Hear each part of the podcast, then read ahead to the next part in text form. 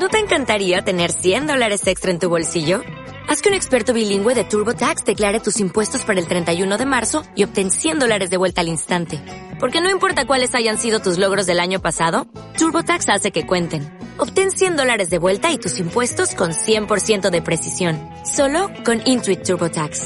Debes declarar para el 31 de marzo. Crédito solo aplicable al costo de la presentación federal con TurboTax Full Service. Oferta sujeta a cambios o cancelación en cualquier momento.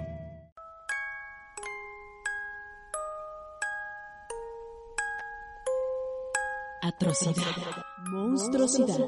Brutalidad. Crueldad. Truculencia. Barbaridad. Fobia. Terror. Miedo. Pavor. Espanto. Y muchas cosas más frikis. Te invito a que conozcas lo extraño. Lo extravagante. Lo estrafalario. Horror freak.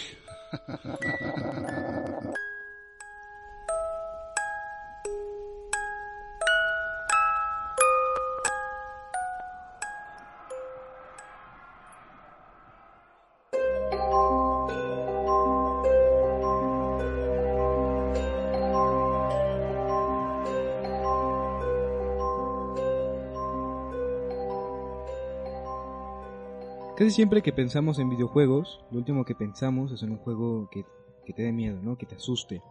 Sin embargo, bueno, a pesar de que sí existen los juegos de terror, no voy a hablar de eso, mucha gente habla de los videojuegos normales, que son entretenidos, es como el chile. Te lo come, pero pues te enchila. Entonces, cuando tú juegas un juego de miedo, la gente no lo entiende, ¿no? O sea, dice, ¿por qué? ¿Sabes? Se supone que están hechos para entretener. Bueno, hay gente que le gusta el miedo, sobre todo. Pero lo interesante aquí es que sí existen juegos que, que contienen historias de miedo en un juego que, no, que es completamente distinto a otro. O sea, que no tiene que ver con el miedo. A esto, a estos pequeños toques de secretos ocultos, se les llamaron easter eggs. De definición literal, huevos de Pascua. Así, literal. Bueno, los creadores de estos juegos, del juego exactamente del que voy a hablar, suelen poner muchos de estos eh, alrededor de, de todo el lugar. O sea, que si en este lugar encuentres, no sé, un, un nieve, un Bigfoot, un montón de cosas. Que si aliens, que si Área 51, es una fumada, no te voy a mentir. Pero pues a la gente le, le gusta y eso es lo que importa realmente en, el- en la industria. Bueno, la historia de que voy a hablar es completamente falsa, es virtual, no tiene nada que ver con la realidad, no se espanten, no les va a pasar. Bueno, que no creo que espante mucho, pero igualmente cabe recalcar eso. Otra cosa que cabe recalcar es que no es oficial, no está en la historia, o sea, es algo que yo investigué junto con mu- muchos usuarios y de ahí fui recopilando datos, bueno, para sacar la historia que ustedes están a punto de escuchar. Es una parodia, cabe destacar, de, Hollywood, de la actual Hollywood, de todos los secretos oscuros que hay, ¿no? Que si violaciones, que si asesinatos, en fin. Eso es de lo que voy a hablar hoy. Se recomienda discreción. Y cabe recalcar otra vez, por favor, que esta historia no es real, completamente virtual y aparte no es em, canon. Mi nombre es Estefano Santino, en los controles tengo a Anilu Pérez y a Karime Villaseñor. Esto es Horror Freak, el segundo episodio ya. Y bueno, la historia que voy a hablar es poco complicada, voy a ir alternando los datos porque pues no, como dije, va en desorden, así que comenzamos. La mina. Como dije, es una historia en desorden, por lo que tal no, no era una historia contada como personaje, pero sí voy a usar mi voz eh, para contar la, la anécdota de la historia y también para conocer algunos detalles y bueno, dar mi opinión sobre la historia. Antes de comenzar con la historia, vamos a presentar unos personajes, dos, para ser exactos, muy in- importantes en la historia. Primero es Solomon Richard, Solomon, así. Eh, él era un cineasta en los años 40, 50, 60, 70, 80, 90. Eh, bueno, él era, había conocido bastantes lugares de Nueva York, de, no sé, Los Santos, Vice City, un montón de lugares. Él ya era famoso por ser cineasta. Obviamente su época de oro fue en los 70s, 80s, pero bueno, él actualmente se encuentra retirado. Pero bueno, me- no voy a ir a, al quite con él porque pues él no se trata de la historia, la historia se trata de su amigo. Él tiene un amigo, se llama Fred, ya, sí, no tienen apellido, hasta donde sé, no encontré un apellido para este amigo. Lo único que sabemos es que era un amigo muy cercano a Salomón, eh, ya que se pueden encontrar distintas pistas que lo aseguran.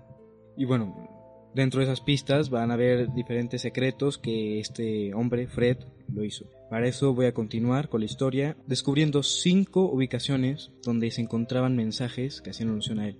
Les voy a dejar la ubicación por si ustedes quieren ir, pero igualmente eh, yo les voy a decir lo que dice en ese mensaje. El primero de los mensajes es un mensaje que se encuentra en un hotel central a la ciudad. Tú puedes entrar en uno de los pasillos, en, ex- eh, explícitamente en una pared, puedes encontrar tallado en piedra, o sea, así como con una llave, lo hubieras hecho el mensaje. Y el primer mensaje lo que dice es, el viejo Fred parece bueno, pero no lo es. Es lo único que dice en esta frase. Obviamente está en inglés, yo lo traduje pues para la gente no tan bilingüe. Este mensaje nos habla de Fred, ¿no? No sabemos, ahor- ahorita no voy a recalcar nada, únicamente voy a decir los mensajes, la ubicación y ya después evaluaremos. Segundo lugar donde se encuentra este mensaje es en el observatorio, el observatorio Galileo Galilei. Y bueno, en fin, es el siguiente mensaje. El siguiente mensaje dice, Salomón lo sabe. Lo único que dice, tres palabras.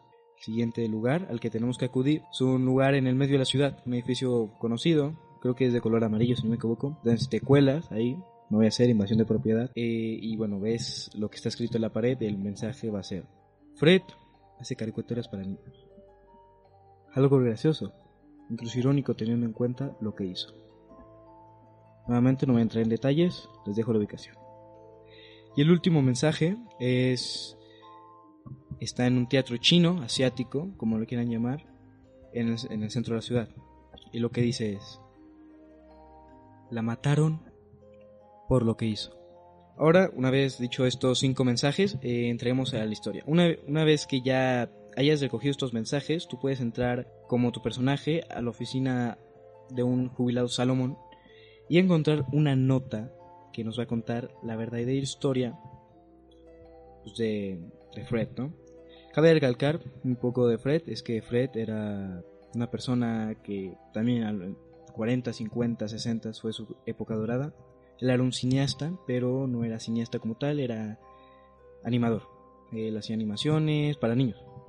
Como, no sé si sea una parodia de Walt Disney, pero en fin, vamos a hablar. Una vez que entras a su oficina de Salomón, puedes encontrar algo en el escritorio. Eh, y bueno, en ese escritorio, es- escritorio se puede observar una carta. Y si nos acercamos la podemos leer. Y esto es lo que se confirmaba en la carta.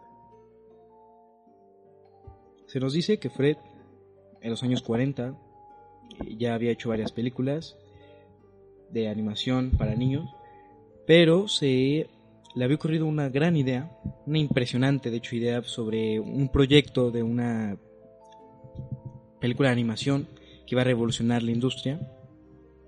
Entonces decidió, por su cuenta, fuera de su casa de producción, investigar a productores que le ayudaran a llevar este proyecto a la gran pantalla. Eh, por lo tanto, conoce a un productor de nombre desconocido, con el cual va y bueno, le presenta su idea, ¿no? Que de hecho era una gran idea, pero a pesar de esto, el productor eh, no decía, decide rechazarla. La rechaza, por lo tanto, pues, él se va un poco estresado, no triste, pero no se rindió. Así que siguió buscando los diferentes productores que había por toda la ciudad. Semanas después, exactamente dos semanas después, cuando estaba hablando con un productor sobre su idea, eh, se dio cuenta de algo. Y es que el productor con el que estaba hablando en ese entonces le dijo que ya había patentado esa idea otro productor. Así que decidió investigar sobre este caso, sobre su idea, porque ya estaba patentada, vaya por Dios. Entonces se dio cuenta de que la había patentado hace dos semanas, exactamente hace una semana y media, casi dos. Una casa productora que pertenecía al primer productor, al que fue. Obviamente esto lo hizo enojar. Pues, oye, te, la idea, no manches. En- entonces él pues, entró en una locura, ¿no? Él no era alguien precisamente sano, y bueno, eran los 40 donde tú podías ir a un lugar y hacer una masacre y el otro día te puedes ir a comer con tu familia. Entonces él decidió hacer un plan para vengarse. Obviamente no se iba a dejar así, ah, chido, tienes mi película, bye. El productor eh, continuó con su proyecto, empezó a buscar un director, entonces él como era en ese momento animador y también director de este tipo de películas, le llama, ¿no? Le hace una llamada y le dice, "Oye, fíjate que, o sea, que sin rencor, pues, ¿qué te parece si me invitas a trabajar como director? Sí, para tu, tu idea, muy original por cierto. Entonces él va y eh, se queda el productor un poco así como, ah, caray, ¿qué ha pasado? Pues porque le había robado la idea, él pensaba que iba a estar triste, enojado, pero pues quería trabajar la idea. Algo muy extraño. Entonces el productor pues, dijo, accedió. En ese momento Fred, el, el asesino, o sea, el productor de la historia, era en ese entonces muy conocido porque ya había hecho muchas películas para niños en ese, en ese entonces. Así que decidió hacer esa película y es cuando la la- se la roban. Entonces, pues el productor dice, va, Jalisco, vamos a, a juntarnos en un lugar, exactamente en el hotel, en el hotel que está en el centro de la ciudad, como dije, hay un mensaje ahí, pues para cenar, ¿no? Y platicar sobre el contrato, la duración, etcétera.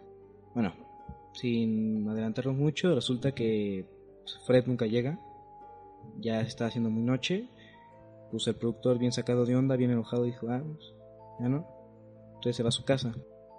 Ay, pues él, él era riquillo también, entonces tenía un conductor, un chofer, entonces los lleva a su casa por la carretera. Y ahí es cuando se da cuenta de algo y es que hay un está bloqueada la calle por donde iba a pasar a su casa.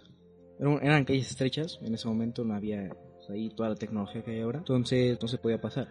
Por lo tanto, el chofer se bajó para ver qué estaba pasando y ahí es cuando un hombre enmascarado no les manejo la información de qué tipo de máscara, pero se bajó y lo mató. Y un disparo, en esa época era muy, muy fácil encontrar un- armas por todos lados, lo mató. Posterior a eso, secuestró al productor, lo subió a su coche y se fueron a una antigua mina. En esa mina lo estaba esperando Fred.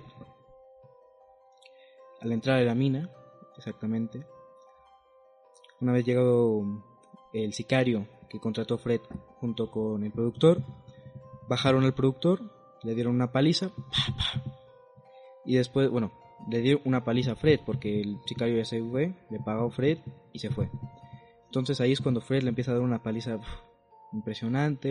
Él estaba atado, cabe resacar, porque pues, no era muy fuerte Fred. Estaba completamente atado, maniatado y amordazado. Y entonces ahí cuando le empieza a dar la paliza así de subido, ¿no? Tla, tla.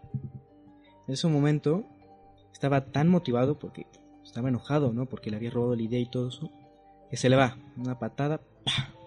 sin querer, le rompe el cuello, así, como puerquito. Entonces, claro, él no lo quería matar, su idea era nada más dejarlo pues seco de tantos golpes. Entonces él se asusta, se estresa, dice, no manches, no manches, yo soy famoso, me, van a entrar a la cárcel por esto. Para su suerte, bueno, yo creo que lo, lo tenía planeado ya, había una mina ahí adentro, luego, luego, como a dos metros, dijo, ah, mira qué casualidad. Entonces, la, bueno, agarra el cadáver, entra a la mina y esconde el cadáver en la mina. Pues nadie va a ir a una vieja mina abandonada. El caso es que, bueno, abandona la mina y se va en su coche. Se va en su coche, cierra, sella la mina con tablones de madera y se va. Meses después se da a conocer que el proyecto de este hombre, este impresionante hombre eh, del productor, me hablo no de Fred, fue cancelado, completamente cancelado, es decir, ya no hubo ni proyecto ni nada. Desde ese momento, él pudo volver a patentar su idea, consiguió un productor, consiguió un montón de cosas y con ese dinero que, consiguió con esa con esa película, abrió su casa productora, hizo un montón de proyectos. Le estaba yendo bien a Fred. Pero en el fondo, pues él estaba muy estresado. Él sabía que había matado a alguien. Estaba muy preocupado por. Pues porque alguien lo supiera, lo descubriera, algo así. Increíblemente él, muy inteligente, ¿no? Yo lo haría también. Le escribe una carta a su amigo Solomon. En ese entonces eran los 50, ya, ya había pasado el tiempito. Es que la primera parte pasó en el 49, este ya es el 50, principios de los 50. Es como una, una carta a Solomon diciendo pues todo lo que hizo, ¿no? O sea, no la había acabado, pero empieza a decir, no, pues sabes qué, le rompí el cuello a alguien que me había robado la idea. Una vez pasado este todo este turbio momento, no había no acabada la carta, él sale a cenar. Sale a cenar. En ese momento entra su secretaria para ordenar unas cosas y ve que hay una carta ahí. La secretaria empieza a leer todo lo que decía en la carta. Bueno, no solo descubrió todo lo que hizo este hombre, sino que estaba dispuesto a llamar a la policía. Cuando iba a salir de la, de la instalación totalmente asustada, se le cruzó Fred. En ese momento iba regresando y lo que le atrajo a Fred es que tenía su carta en la mano. Obviamente no lo dejó pasar, la agarró, la chantajeó, de hecho decirle no vaya a decir todo, es mi secreto. Ella no accedió, era una persona de bien, ¿no? Entonces lo que decidió hacer Fred en ese momento fue maniatarla. Obviamente la drogó, o sea, con una droga, la verdad no sé, no le manejo esa información. Pero bueno, la droga, la ata, y una vez atada, se la lleva exactamente a Paleto Bay, es decir, no sé dónde, súper lejos. Sí, así como de aquí a Celaya. Ah, ni tan lejos. Bueno, lo que es que vas tú y ahí hay un lago. Un lago, no era un lago, era un pequeño lago y encima estaba el, el océano. Entonces, en ese momento se acostumbra mucho la mafia, eso, a maniatar a la gente, ponerle una bolsa en la cabeza, ponerle concreto a los pies y tirarla al mar, pues para que se ahogara, ¿no? Es exactamente lo que hizo, ¿no? Contrató un bote, fue con la señora. Mira, pues qué bonito, ¿no? Que, que tú como barquero te des cuenta de que alguien tiene una persona y aún así se lo rentes, pero bueno. Se lo renta, lo pone ahí, bueno, en medio del mar, la tira. De ahí la deja. Se va. Pasa la semana desde ese momento y se puede observar cómo todo ha cambiado en su entorno. La gente empieza a sospechar porque ya desaparecieron dos personas relacionadas con él. Y él pues está muy asustado, ¿no? Hay gente que lo sabe. El sicario, el barquero, Salomón. Entonces decirle, decide hacerle otra carta a Salomón. En esta relata todo, exactamente todo lo que hizo con detalles. Y dice al final, pero no me van a encontrar. Se la manda, la deja en su oficina. Él desaparece completamente. Una vez que Solomon lee la carta, él ya no estaba en su oficina, él no estaba en ningún lado. Fred había desaparecido completamente. Hay rumores de que se fue a Canadá, a México. Lo único que se sabe es que él ya no está. Y lo único que quedó de él, o de las cosas que hizo, fue los dos cadáveres, uno en la mina y otro en medio del mar, que tú como jugador los puedes ir a buscar. Casi 70 años después, nadie todavía ha resuelto el caso. Bueno, esta fue la historia. Eh, poco rara, fumada, no te voy a mentir. Todo esto es una hipótesis, como dije. Pero bueno, esta historia, todo esto se, se supone que es en 2013, no es en la actualidad, porque es cuando salió el juego, en fin. Espero que les haya gustado mucho la historia, espero que no les haya puesto pelo de terror porque no es una historia que dé mucho terror, pero es interesante sin duda saber todas las historias, las fumadas que se puede inventar la gente en un videojuego. Y esto ni siquiera es lo más macabro que puedes observar o, o escuchar en un videojuego. Dicho esto, creo que es más gráfico si lo, tú lo puedes ver. Tú puedes encontrar imágenes de los cadáveres, ya que en la mina sí se puede encontrar el cadáver del hombre, del productor, y en el mar sí se puede encontrar a ella, que es todavía más gráfico, más impresionante. Cabe destacar que el hombre iba vestido con ropa de los años 40 reforzando la historia. Pero bueno. Esto fue el segundo episodio de Horror Freak. Espero que les haya gustado. Eh, narrando esa historia a su servidor, Estefano Santino, y producida por nuestra queridísima Anilú Pérez y Karime Villaseñor. Eh, son las productoras y directoras de Exens. Eh, todas las redes de Exens están en la descripción. Y también eh, pueden buscar a Exens en su página oficial como www.exensradio.com y también nos pueden sintonizar en iBox, Spotify y Apple Podcast. Espero que les guste mucho y espero que les haya encantado esta historia. Espero que tengan una gran noche. Hasta luego.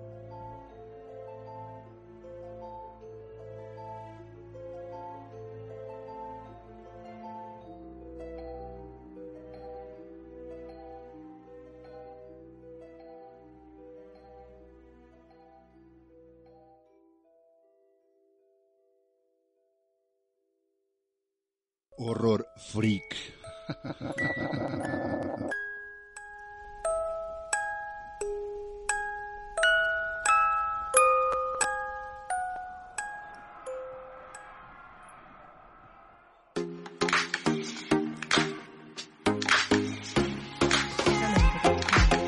Esto es una producción de Excellence Podcast. Si te gustó, por favor califícanos con 5 estrellas. Y dile a quien más confianza le tengas que se suscriba. Estamos disponibles como Excellence Radio en Spotify, Apple Podcasts, iBox y YouTube, así como en excellenceradio.com. Comparte.